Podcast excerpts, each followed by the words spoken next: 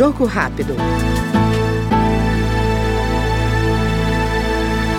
Estudo recente e experimental mostrou que um medicamento que deve chegar ao Brasil ainda neste ano foi capaz de fazer o câncer retal desaparecer em 100% dos casos.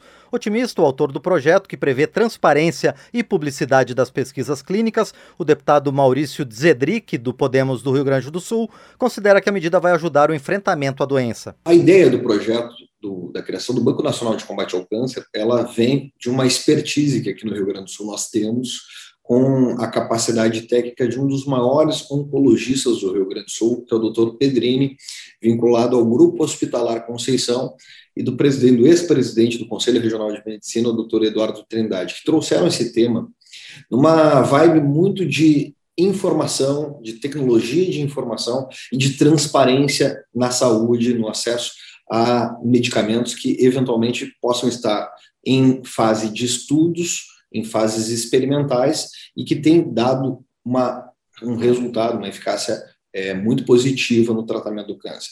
A gente sabe que a gente está vivendo, vindo de um período de pandemia, vivendo com as restrições que toda essa é, doença do Covid trouxe e impôs ao ritmo e ao tratamento de outras é, patologias relacionadas ao comportamento da saúde, enfim, é, as limitações que nós tivemos dos hospitais e muitos tratamentos foram suspensos no período da, da, da pandemia. Então, os dados que nós teremos para o futuro são mais graves ainda em razão de muitos pacientes terem deixado de ser atendidos como eram antes da, da, da fase da pandemia. Ouvimos no Jogo Rápido o deputado Maurício Zedric, do Podemos do Rio Grande do Sul.